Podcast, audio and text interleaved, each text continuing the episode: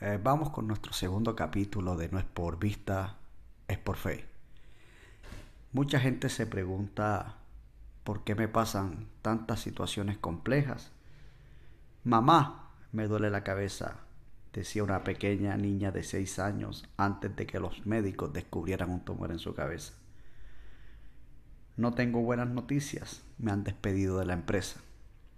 Estoy embarazada a los 15 años, mamá y otro joven se le acercó a su novia y le dijo, acabo de empezar la carrera de posgrado. ¿Qué, ¿Qué, en común podrían tener estas vidas tan diferentes?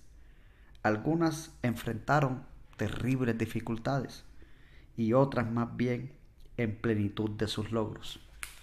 ¿Qué estás enfrentando tú ahora? ¿Qué situación difícil estás enfrentando? Porque la fe es necesaria para todas las situaciones y problemas. Debe ser el principal ingrediente en algo tan inmediato como la sanidad que necesitas para sobrevivir a un cáncer terminal y también debe serlo en el proceso de levantar una empresa que sea la herencia de tus hijos.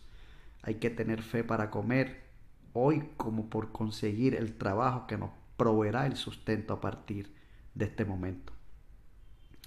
No es lo mismo tener fe para predicar un mensaje en media hora que para guardarse para la universidad.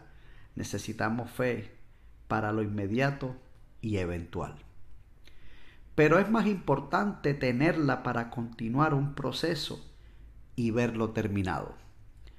Un empresario necesita que la fe le ayude a sacar sus negocios adelante todos los días que le ayuda a vender, pagar, gastar para sus gastos y tener utilidades. Necesitamos fe para enfrentar procesos. Los milagros suceden en momentos, pero si la fe no es constante, ese milagro puede irse tan rápido como llegó.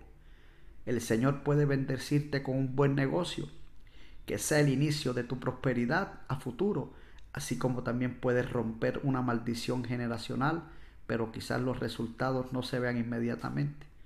Tu fe debe sostenerse hasta que el proceso culmine, aunque sean tus hijos o nietos quienes finalmente se van a beneficiar. Con tu constante, la fe obra en situaciones que nos parecen lógicas y naturales, así como en las que no figura algo ilógico, extraordinario y sobrenatural.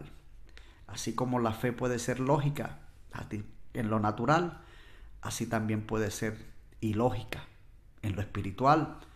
Yo te invito a caminar por fe. Este es nuestro segundo capítulo de No es por vista, es por fe.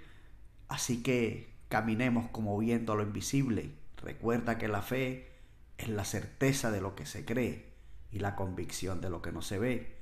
Anda creyendo porque como dice la palabra, Abraham caminó esperanza contra esperanza. Quiere decir que caminó con expectativa tras expectativa, porque el Dios que le prometió, él sabía que lo iba a cumplir. No caminemos por lo que vemos, mejor caminemos por lo que creamos. Así que esto no es una emoción, esto es convicción. Estate convencido en tu interior de que las cosas van a mejorar. Estate convencido en lo más profundo de tus entrañas de que vas a salir de esa situación, de ese lodo cenagoso.